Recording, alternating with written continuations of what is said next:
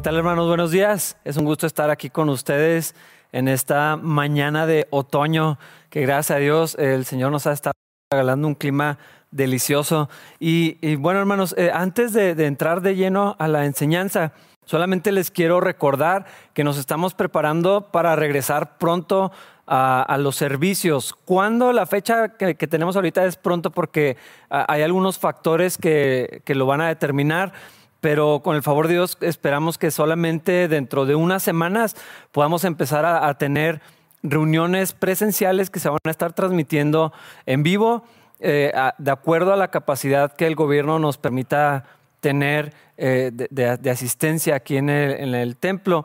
Así que estén pendientes de la información que estaremos compartiendo con ustedes y oren para que el Señor permita que el semáforo avance y nos permita tener una capacidad más grande de, personas. Eh, como lo había mencionado anteriormente, no queremos presionar a nadie. Hay gente que no está lista para regresar, hay gente que no es conveniente que vuelva pero entendemos por la palabra de Dios y por la experiencia, eh, confirmamos que la iglesia de Cristo es necesario que esté unida de manera presencial. El Señor diseñó que nos reuniéramos, que estuviéramos juntos.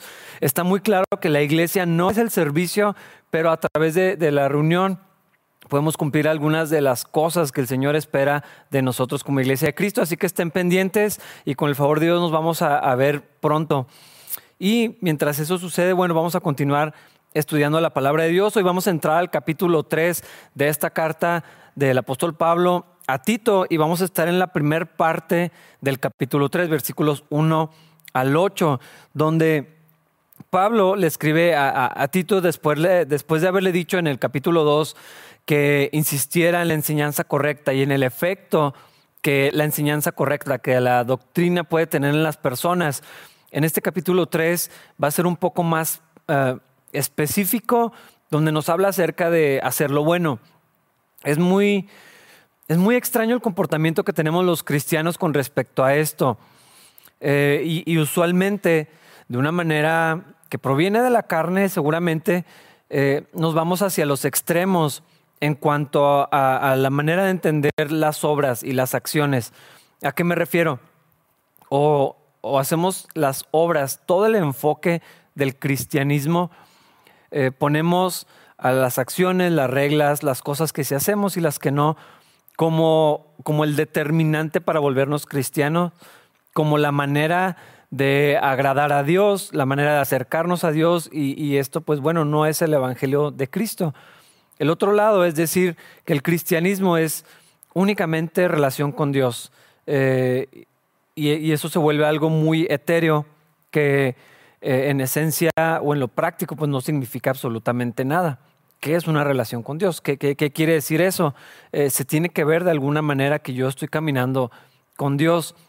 Entonces, Pablo le escribe a Tito para, para decirle, eh, la vida cristiana sí, sí se ve de una manera, son cosas que tenemos que aprender para entender cuál es la voluntad de Dios, qué espera Dios de mí como, como un seguidor de Jesucristo, cómo espera Dios, cómo quiere Dios que se vea la iglesia, la comunidad de creyentes en medio de una sociedad que está corrompida, que está en tinieblas y que necesita del Señor. Bueno, en este capítulo, eh, Pablo le escribe a Tito y le dice, esto es lo que les tienes que decir a los hermanos que están allí en la isla de Creta. Otra vez, entendiendo el contexto en el que se encontraban, no era la gente más ah, deseable de, dentro del imperio romano. No eran las personas con la cultura más digna de imitar. Sin embargo, la cultura del reino de los cielos, al entrar en el, en el Evangelio, a, las vidas de todos ellos, empezó a transformarlos. Y era lo que estaba haciendo Tito. Una vez que conocieron a Cristo, una vez que rindieron sus vidas al Señor, se, la cultura, la manera de vivir, las prioridades, la manera de tomar decisiones, las cosas que hacían se veían afectadas, eh, porque esto es lo que sucede cuando la gracia es efectiva en la vida de una persona, cuando el Evangelio llega de una manera eh, eficaz en el corazón de una persona y, es nacida de nuevo y el Espíritu de Dios ahora está en él, empieza a tener consecuencias, eh, empieza a transformar la manera de, vivir, básicamente. Pero aquí Pablo nos va a decir en qué áreas se, va a ver afectada la, vida y ya habíamos platicado de algunas. Aquí nos menciona otras. Vamos a empezar a leer en el versículo 1, capítulo 3, versículo 1, dice, recuérdales a los creyentes que se sometan al gobierno y a sus funcionarios. Existe este, esta idea de la separación de las cosas religiosas o la iglesia y, el Estado. Eh, pero a veces creemos o no sabemos, ignoramos que la vida cristiana tiene que ver también en cómo me relaciono yo con las autoridades, con el gobierno, con el presidente, el gobernador, los policías, todas las personas que tienen una autoridad delegada por el gobierno, finalmente están eh, ejerciendo una autoridad que está otorgada por Dios.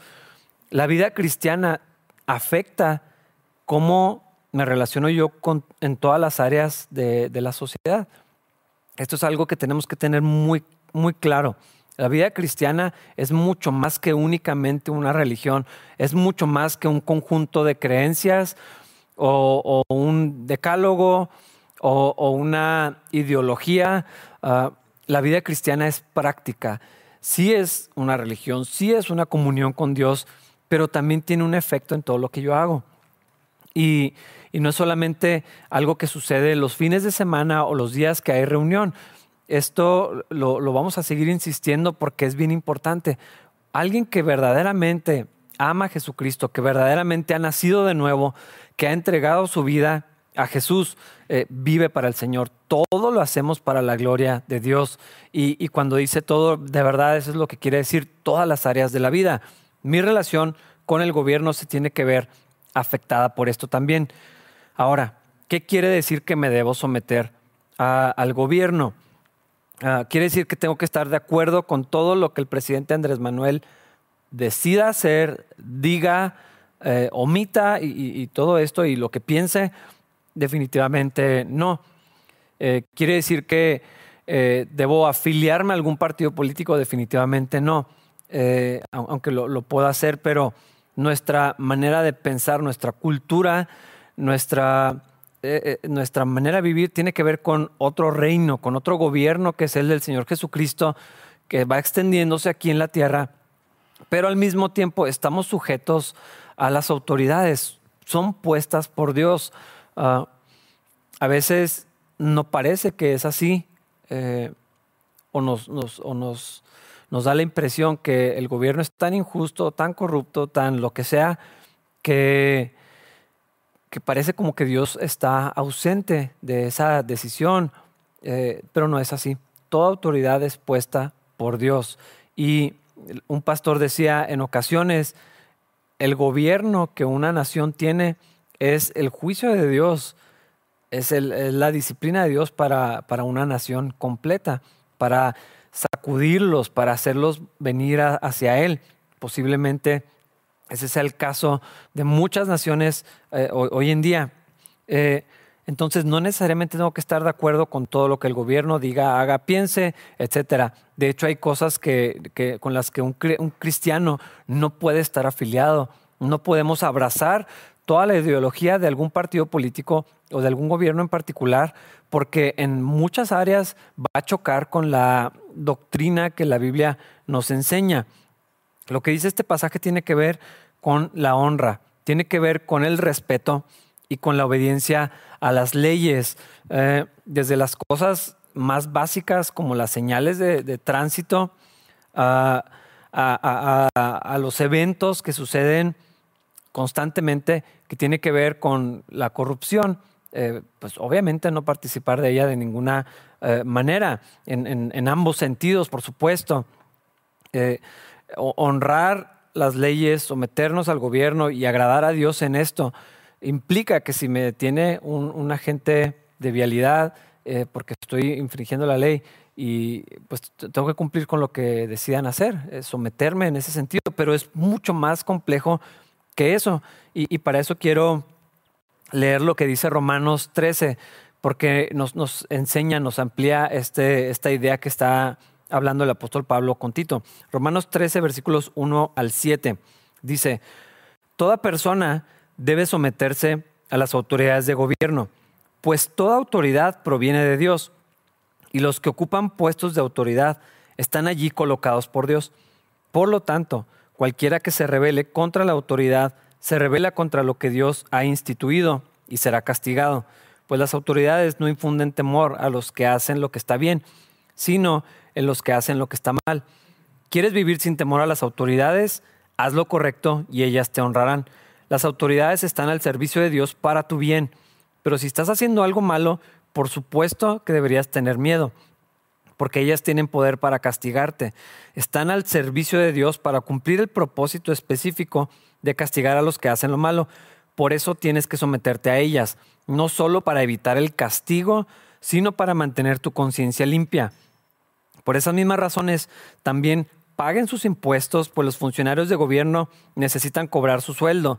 Ellos sirven a Dios con lo que hacen. Ustedes den a cada uno lo que le deben, paguen los impuestos y demás aranceles a quien corresponda y den el respeto y honra a los que están en autoridad. Claramente la palabra de Dios eh, nos deja ver áreas que tienen que verse afectadas como, como creyentes eh, y las razones. No se trata solamente de evitar una multa, sino tiene que ver con la conciencia delante de Dios. Y este es un estándar muchísimo, más alto, perdón, ah, porque yo puedo evitar el castigo de maneras ilícitas, puedo evitar el castigo escondiéndome, puedo, puedo, hacer eh, eh, maniobras que me, que me permitan salirme con, la mía, pero aquí está hablando también de la conciencia de hacer lo correcto cuando nadie está viendo, aun cuando la autoridad no pueda ejercer alguna acción correctiva hacia mí. Y eh, parte de ello es muy específico al, hablar de los impuestos, del orden en lo, en lo legal. Y en México sabemos que hay muchas cosas que están en las sombras de, lo que es legal y de lo que es ilegal. Algunas son legales, pero no son necesariamente morales. Y, quiero mencionar algún ejemplo. Eh, una, una iglesia cristiana que funciona como asociación civil puede acceder a recursos. Eh, es legal hacerlo. Eh, y se tiene que dar una, una descripción de, lo, de, las funciones que, que, tiene esta asociación civil, pero esos recursos, si están dirigidos a, algún rubro en específico, no se pueden utilizar para otra función. ¿Es legal hacerlo? Totalmente. Eh, ¿Es moral hacer, hacer algo como esto? A mí me parece que no. Y, creo que en todo esto, en los impuestos y en muchas otras áreas eh, de, la, de, la, situación legal, donde hay huecos, donde hay espacios para maniobrar, eh, hermanos, hay que tener mucho cuidado por motivos de conciencia. No solamente es lo que la ley dice claramente, esto se puede y esto no se puede hacer, sino con todo lo, demás. Hay cosas que son turbias, hay cosas que se hacen en lo oculto, que se eh, manipulan los documentos, la información las cosas que se dicen y sigue estando en el ámbito de lo legal, pero delante del Señor está incorrecto. Y, hay que someternos a las autoridades, pero también en el sentido moral. Hay que, hay, que tener una sola cara, hay que ser de un solo ánimo, sabiendo que toda la autoridad está puesta por Dios, que el Señor está encima y yo estoy sujeto al reinado del Señor. Cuando decimos que Jesús es rey y es Señor, no es no es, no es solamente una, figura, o sea, es, es, en un sentido real, es él es el dueño de, su nación, él es, él es el que gobierna y nosotros nos sometemos a él. Entonces, todos estos huecos que nos permiten hacer cosas para librarnos de ciertas consecuencias, de ciertos pagos, ¿ah? hermanos, hay, que ser eh, cuidadosos, hay que vivir en la honestidad, en la transparencia, eh, con una conciencia limpia, que es lo que está diciendo Aquí lo acabamos de leer, no solo para evitar el castigo, sino para mantener tu conciencia limpia. ¿Cuándo tengo permitido o cuándo hay un espacio para no sujetarme al gobierno? Como en toda la autoridad humana, eh, es necesario obedecer a Dios antes que a los hombres. Entonces, si en algún momento el gobierno eh, tiene una ley o, me pide hacer cosas que son contrarias a la palabra del Señor, tiene que haber una, un orden de prioridades de, acuerdo a la, escritura. Y lo que diga Dios es una prioridad antes que lo que diga el, gobierno. Y podemos ver en la educación y, en las cosas que están sucediendo en, el área eh, civil, eh, el gobierno está impulsando reglas, permisos, eh, doctrinas que son no solamente fuera de la palabra de Dios, son opuestas a ella, son antibíblicas, son demoníacas, vienen, vienen em, empujando una cultura que, ofende al Señor, que es de pecado, que está hundiendo eh, a, las naciones en un estado moral eh, muy, muy deplorable.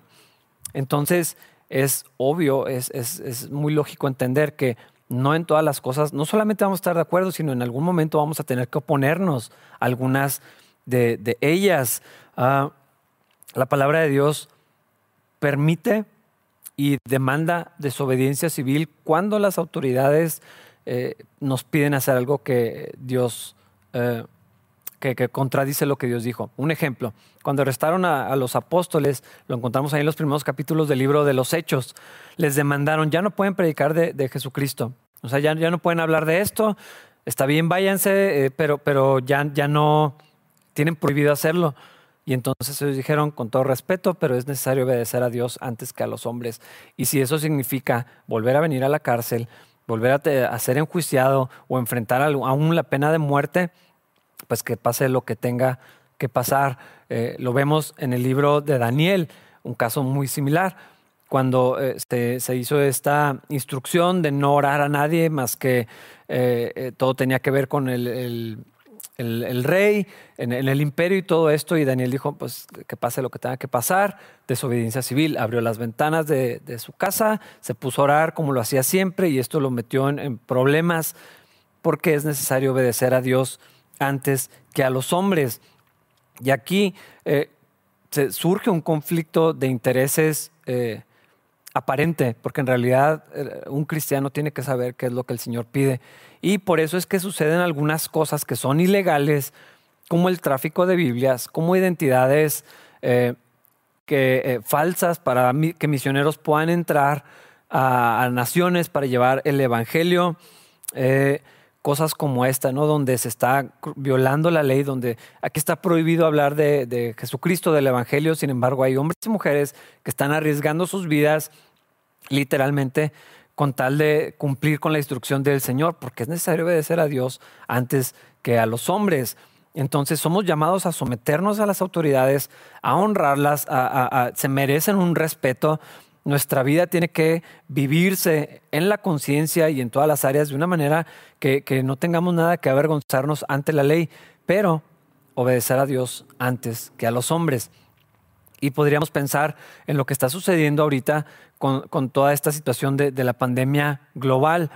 En particular, seguramente han escuchado, y si no, pues sería muy fácil encontrar noticias con respecto a esto, del pastor John MacArthur en el estado de California, en los Estados Unidos.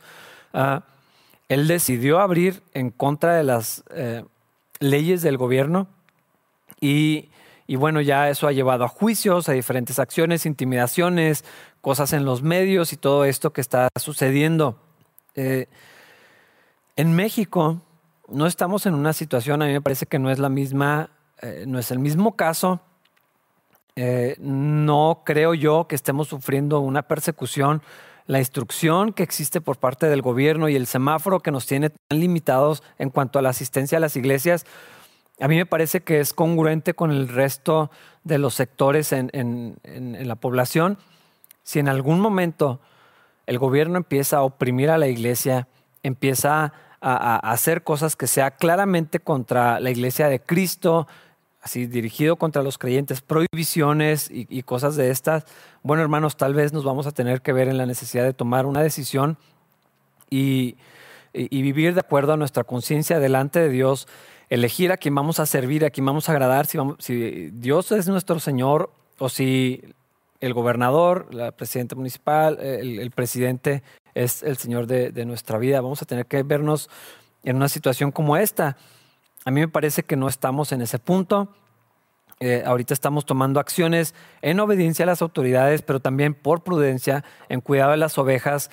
eh, avanzando con cautela, eh, anhelando poder regresar a, la situación que disfrutamos de antes, aunque tal vez no se vaya a ver de la misma forma. Pero hermanos, yo creo que la iglesia de Cristo en Chihuahua no está siendo perseguida.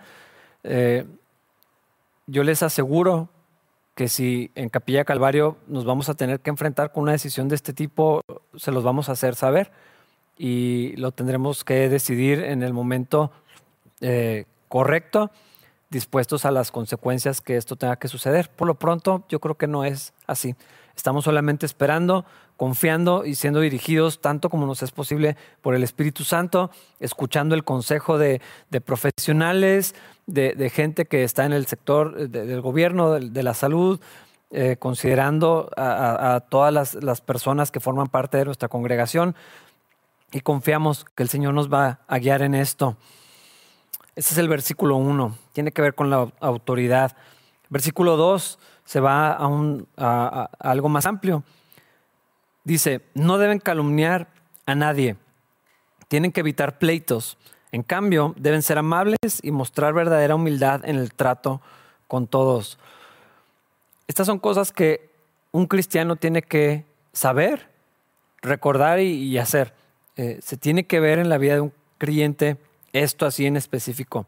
Y empieza hablando de chismes y contiendas. Ah,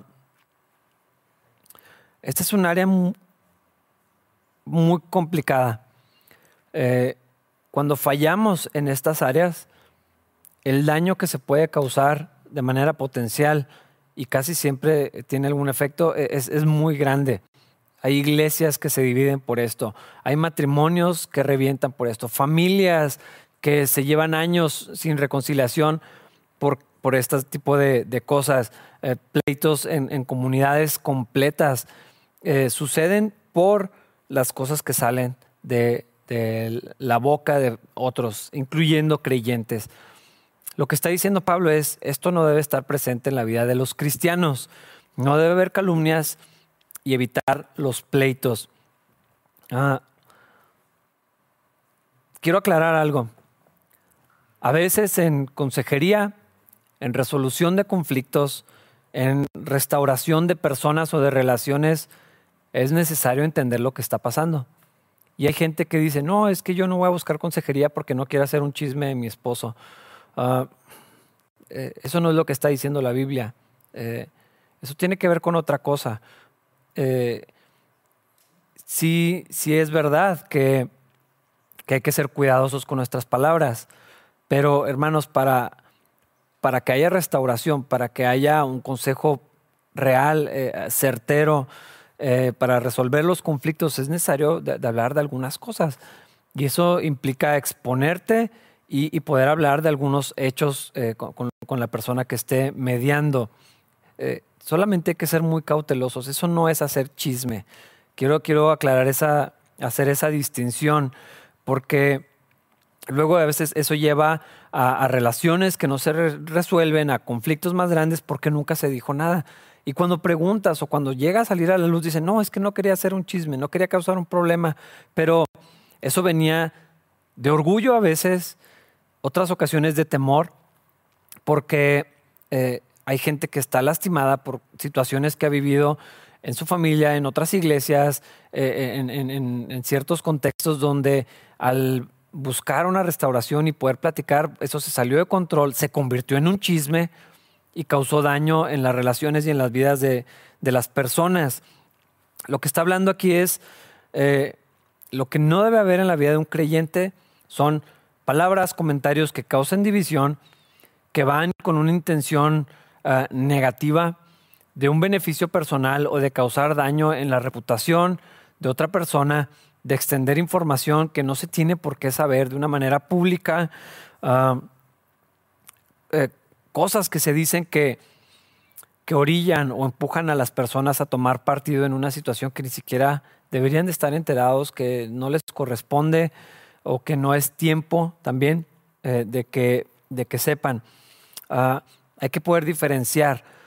Eh, cuando en una petición de oración es necesario decir algunas cosas, en una, como lo mencioné ahorita, ¿no? consejería, resolución de conflictos, y cuando es simplemente decir por decir, no aporta nada, eh, la persona que se está enterando no tendría por qué hacerlo, eh, o cuando es necesario que alguien sepa ah, alguna cosa.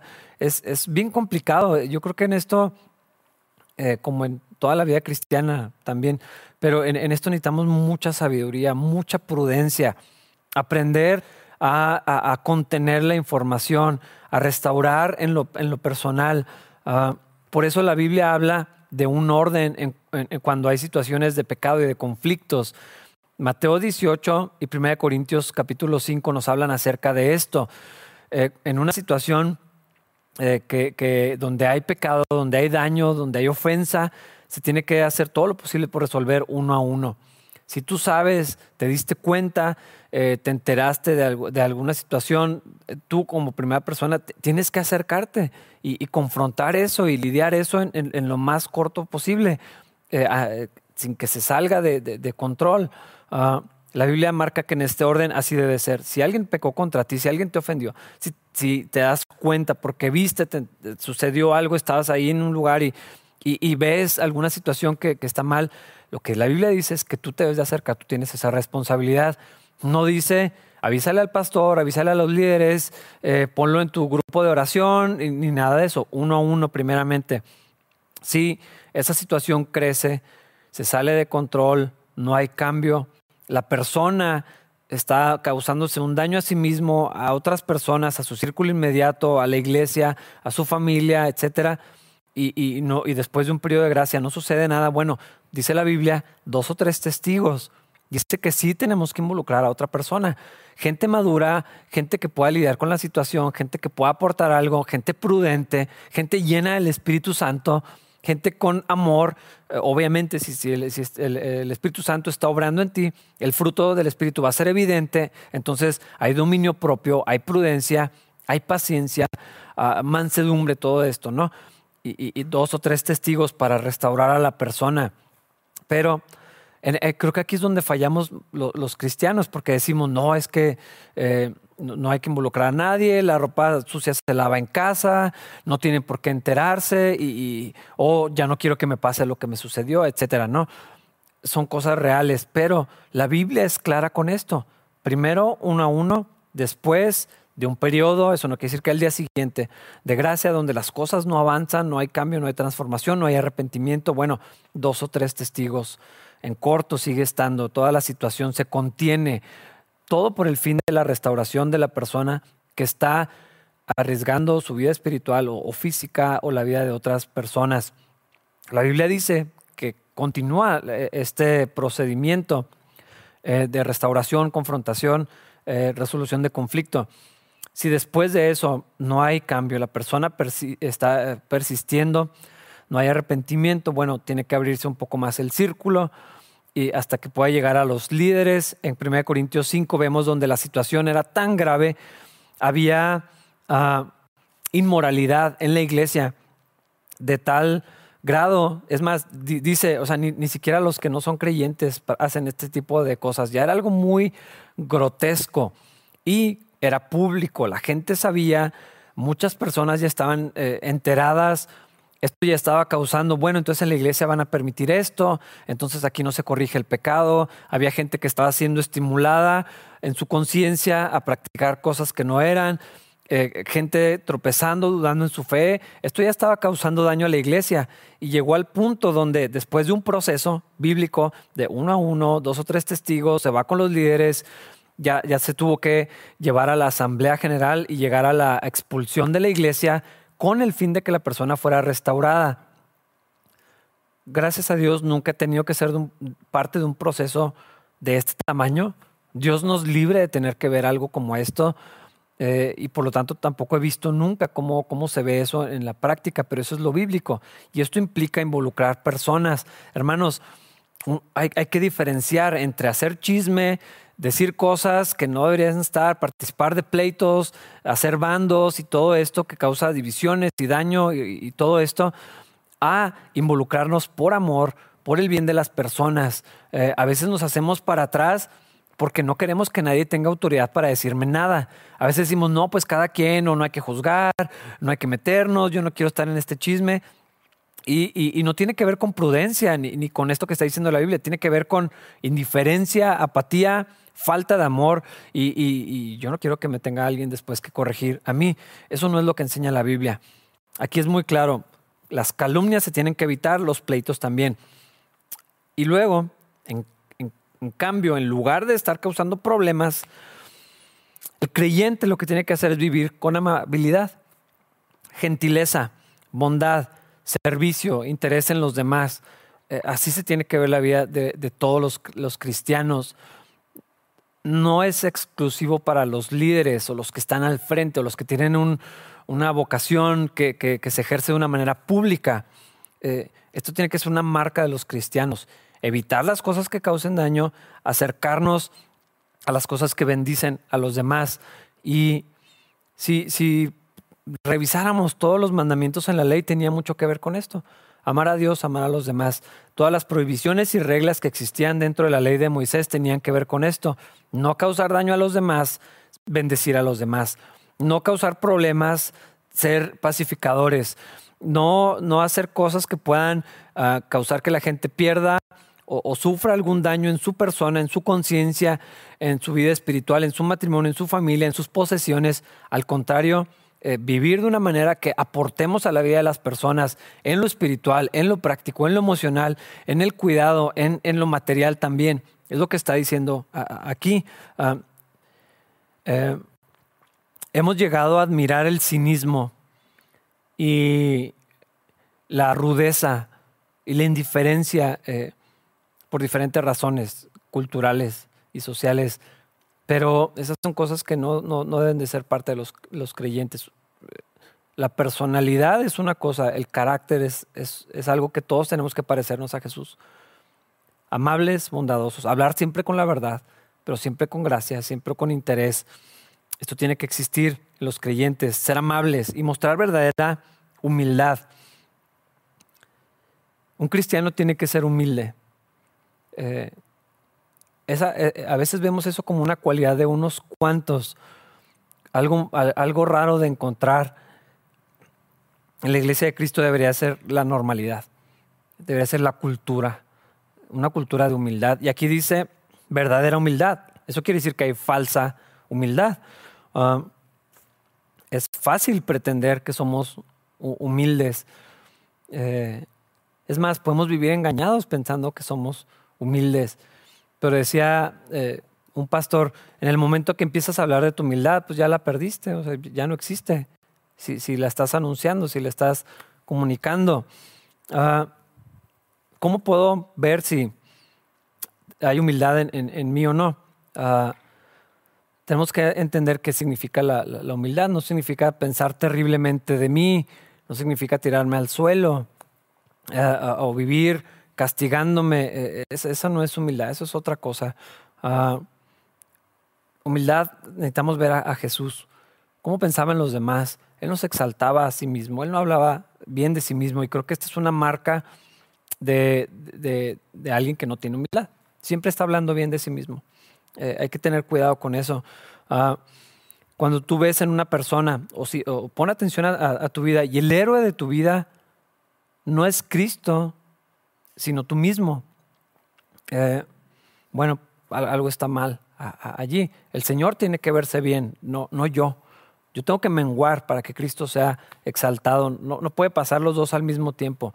Eh, o hablas bien de lo que Dios ha hecho o, vas a hablar bien de lo que tú haces. Tú eres el héroe de tu propia vida, de las glorias pasadas y todas estas cosas que, que, parece que dan la gloria a Dios porque al final se le agrega así como, como un puntito, como una colita al final de, pero Dios, eh, cuando en realidad no, el personaje principal es uno mismo, a buscar las alabanzas de, los demás, la aprobación de los demás. Eh, en las cosas que decimos ah, está, está comunicando, está, no, no, no tiene nada que ver con la humildad. Eh, se trata de, mí, yo estoy en el centro. a veces la, la, falsa humildad tiene que ver con esto de tirarme al piso para que me levanten, ¿no? O como pescar comentarios en, en cosas que decimos como para que me digan lo que quiero escuchar. Eh, ah, hermanos, no. ah, servir para que me reconozcan. Ah, hay que servir para el Señor, me reconozcan o no, me vean o no, se sepa o no. Ah, y, esto es fácil de distinguir porque si, si estoy sirviendo y no se me reconoce, entonces me desanimo, renuncio, como que ya no le encuentro el chiste, eh, busco la manera de, zafarme de eso. Pues eso tenía que ver no con servir a, Dios, sino con servirme a, mí mismo, con buscar aprobación, admiración de, las personas. Ah, todas estas cosas, hermanos, no, no pueden ser parte de un, de un creyente. Un cristiano tiene que buscar que Cristo sea glorificado, servir a los demás, pensar en los demás. Eh, es muy triste que buscamos la recompensa temporal, que me digan, que me aprueben, que me aplaudan, que me admiren. Ah, sería mucho mejor tener recompensa en el cielo, porque dijo el Señor que cuando recibimos alabanza de los hombres y aprobación y, estas cosas, eh, o sea, esa es la recompensa, o sea, nada. Ya, ya no hay nada más allá en, el cielo. Ah, sería mejor no tener nada de eso y cuando estemos delante del Señor recibir la recompensa por nuestro servicio, por nuestra fidelidad, por la obediencia y no, y, no algo tan, tan temporal, tan inútil realmente como, como el aplauso de las, de las personas. ¿Qué es eso? Realmente no es, no es nada. Ah, hay que tener cuidado con, con la falsa humildad. Otra manera que esto se expresa es algo similar a lo que pasaba con los, los fariseos. No sé si recuerdan, ellos decían, Jesús es el amigo de los pecadores. Eh, para nosotros debería de ser eso algo admirable, algo que nos alegre. Ellos lo veían como un insulto. Es que es amigo de pecadores. Ah, ¿Qué significa eso? Que hay pecadores y yo no estoy en ellos. O sea, es otra categoría de, personas. Entonces, si yo constantemente veo a, los demás como alguien sin remedio, alguien que ya no tiene esperanza, como perdidos, como pecadores, como hechos garras, eh, inútiles en las manos de Dios. Mm, Dios no lo puede usar, Dios no lo va a usar. Eh, así como, como que ya no tiene esperanza. Ah, lo que estamos haciendo es, es lo mismo que hacían los fariseos. Esos son los pecadores, yo no estoy entre ellos. Esos son los que Dios no puede usar. No, hombre, pues así cuando. Y, no, no, no creo que el Señor ya haga nada. En cambio, Dios me puede usar a mí porque yo soy buena persona, porque yo obedezco al Señor, porque yo, eh, eso que pasa en el corazón, que a veces no somos tan conscientes, ah, era exactamente lo que estaban haciendo los, fariseos. Mira con quién se junta, mira si supiera quién le tocó los pies, eh, mira, no sabe con quién anda, con esa gente ha de ser igual que ellos. O sea, esas eran las cosas que decían de Jesús. Y a mí se me hace algo tan asombroso, de la manera más negativa posible, y tan triste, pero todavía se me hace peor cuando tengo que reconocer que un montón de veces yo estoy en la misma posición de los fariseos, de decir, no hombre, no creo que Dios pueda hacer nada con esa persona, ya no tiene remedio, ya le di muchas oportunidades, ya se acabó, ah, no creo que se levante, pero Dios me puede utilizar a mí, porque soy alguien digno de ser utilizado. Eh, eh, hermanos, no, hay que tener mucho cuidado con esto. Es como ese, ese hombre que estaba orando en el templo y que decía, Señor, gracias, gracias porque en tu misericordia no soy como esta otra persona. Gracias porque me has guardado a mí para utilizarme para tu gloria, no como a este otro. Eh, hermanos, a veces no nos damos cuenta que eso es lo que hay en nuestro corazón. Pensamos que estamos en una categoría diferente cuando Jesús, amigo de los pecadores, deberíamos decir, Dios, gracias porque eres amigo de los pecadores, gracias porque nos podemos sentar en la misma mesa que tú, yo no me merecía estar aquí, así como, eh, o sea, deberíamos estar del otro lado, ¿no? No, del hombre que decía, Señor, se propicio a mí, pecador, así deberíamos de ser. Eh, eso resalta la obra de Cristo, eso hace que podamos admirarnos de su gracia, del sacrificio, cuando vemos en, la cruz lo que, lo que sucedió si yo reconozco que soy pecador, que he ofendido al Señor, que continuamente lo hago, aunque ahora sea un hijo de Dios y mi identidad es otra y mi, vida es, es, una vida nueva y ya no tengo un corazón de piedra, ahora tengo uno de carne, pero si yo recuerdo de dónde me sacó el Señor, entonces puedo admirarme de su obra en lugar de decir, gracias Dios por lo que hiciste por mí, pues obviamente eh, que lo hicieras no como con estos otros. Ah, no, hermanos, cuiden su corazón en esto. De hecho, Pablo va a hablar sobre esto. Mira, en el versículo 3, en otro tiempo, nosotros también éramos necios y desobedientes, fuimos engañados y nos convertimos en esclavos de toda clase de pasiones y placeres. Nuestra vida estaba llena de maldad y envidia y nos odiábamos unos a otros. Es como una manera de decir, no se les olvide de dónde venimos. No se les olvide de dónde nos rescató el Señor. Ah, ahora, algunas personas tal vez digan, yo no tengo una historia así. Yo siempre fui cristiano, yo siempre he servido en la iglesia. Eh, bueno, de todas maneras clasificamos aquí. ¿Por qué? Porque allí estaríamos si no hubiera sido por la gracia del Señor. Yo tengo que reconocer, aunque conozco de, Cristo desde los siete años, eh, íbamos a la iglesia, me involucré en toda clase de cosas, yo tengo que reconocer lo que sería sin Jesús. mis obras no eran buenas sin Cristo. Mi vida no era agradable a los ojos de Dios sino por la justicia de Cristo. Eh, no tengo nada que jactarme. Una, una vida moral no es una vida digna delante de Dios. Solamente Cristo nos hace aceptos delante del Señor. Una vida de privación, una vida de, castidad, una vida de, involucramiento en cosas que son agradables a Dios. No, eh, o sea, nada de eso me hace grato a los ojos de Dios. La justicia de Jesús sí. Entonces, yo no tengo eh, yo, no tengo permiso de jactarme de nada, o sea, y, ni siquiera tengo de, qué hacerlo. Y si yo no hice ninguna de estas cosas, el Señor me libró como quiera de todas ellas. La, la misma naturaleza de la que yo pudiera considerar la persona más pecadora del mundo está en mí. Tengo el potencial destructivo, pecaminoso, ofensivo al Señor y el mismo que cualquiera de los peores criminales, de las, personas que pudiéramos despreciar más. Eso era lo que no entendían los fariseos. Decían, ¿cómo se siente a comer con prostitutas? Esos son los borrachos, esos son los traidores. No, sabe con qué clase de personas eh, están. Y, se desconectaban de reconocer, yo tengo lo mismo que tienen ellos y la misma necesidad que tienen esas personas de Cristo es la misma que yo tengo. Y si yo estoy en Cristo, y si yo estoy en la iglesia cristiana, y si tengo ah, la, vida que tengo ahorita, que probablemente eh, sería un testimonio aburridísimo, porque no es de esos radicales que, se ve, de todas maneras, eh, la gloria es de Cristo. O sea, yo no tengo nada que aportar, eh, nada bueno. Tenemos que recordar esto. Eso por un lado. Por el otro,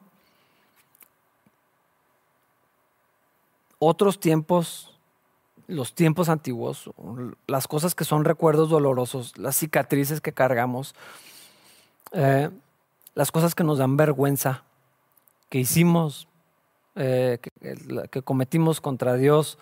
Eh, también este versículo está diciendo, eso era en otro tiempo. O sea, eso ya pasó, eso ya se acabó. La culpa ya la llevó Cristo, la vergüenza ya la llevó Cristo, el castigo de eso ya lo llevó Jesucristo. Ah, entonces, eh, vemos cómo la gracia nos, nos, nivela a todos. Eh, nadie tiene nada de qué jactarse. El que hizo cosas buenas, el que se ha guardado, el que hizo, pues qué bueno, o sea, pero de todas maneras necesitas la gracia de Cristo. El que hizo cosas vergonzosísimas, cosas que no se atrevería a decir, el que el que vivió las consecuencias, el, que practicó toda clase de cosas, pero ahora en la gracia, o sea, también es ya, o sea, eso ya se queda atrás.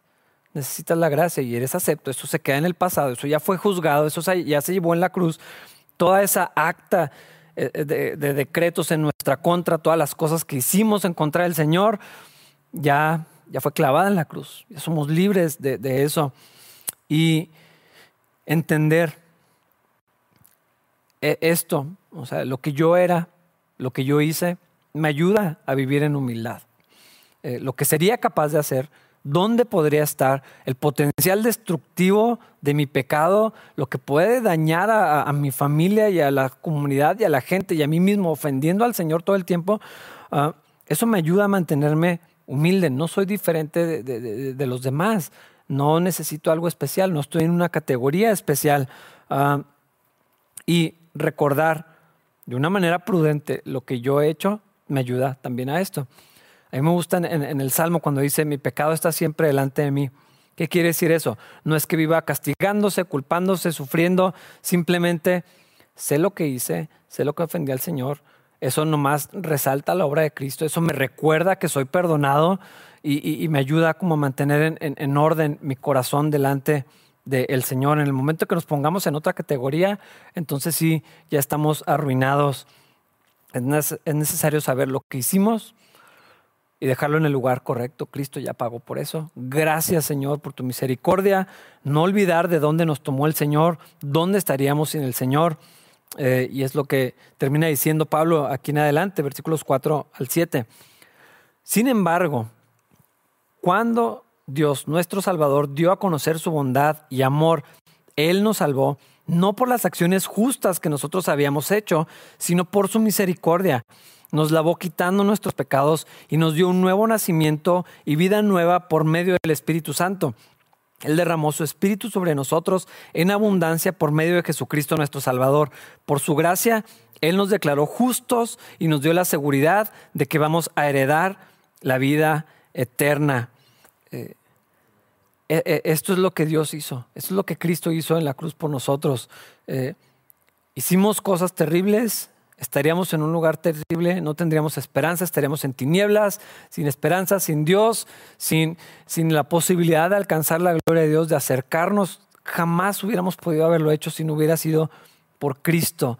Cristo aparece, Cristo resalta, eh, eh, contemplarlo a Él nos da esperanza, pero también nos produce humildad porque nos recuerda dónde estaríamos y si no hubiera intervenido Cristo, mi vida sería una desgracia.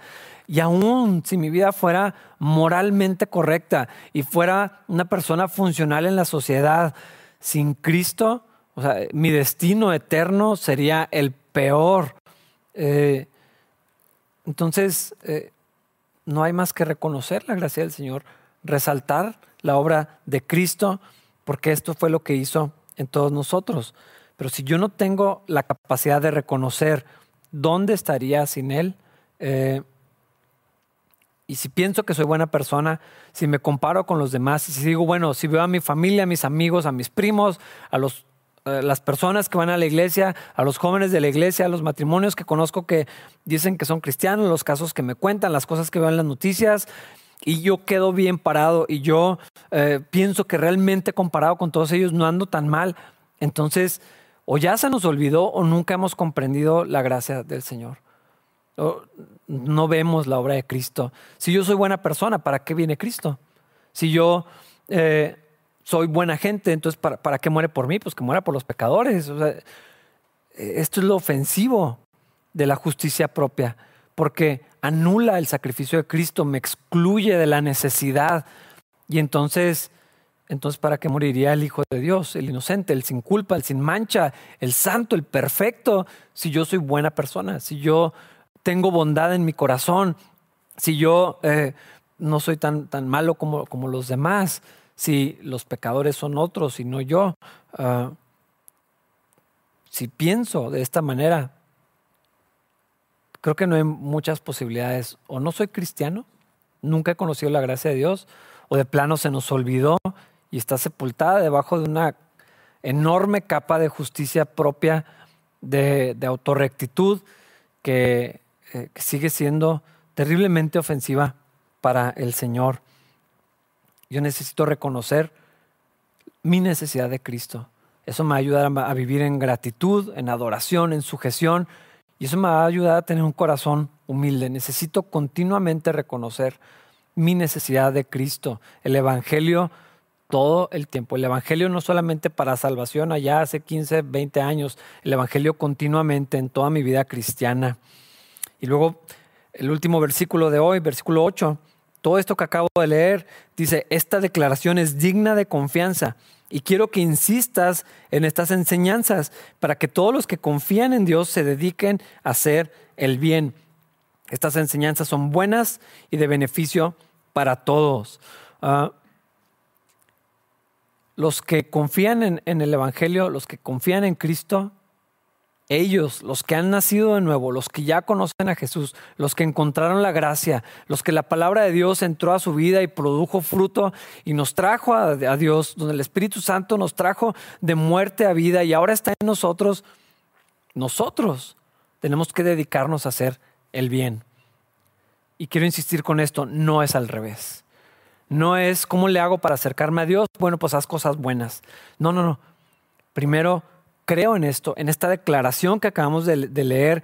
Cristo lavó mis pecados, Él murió por mí, eh, eh, Él tomó mi lugar, la justicia de Cristo es lo que a mí me puede hacer agradable a los ojos de Dios, la rectitud de Jesús puesta sobre mí es lo que me permite eh, ser llamado hijo de Dios.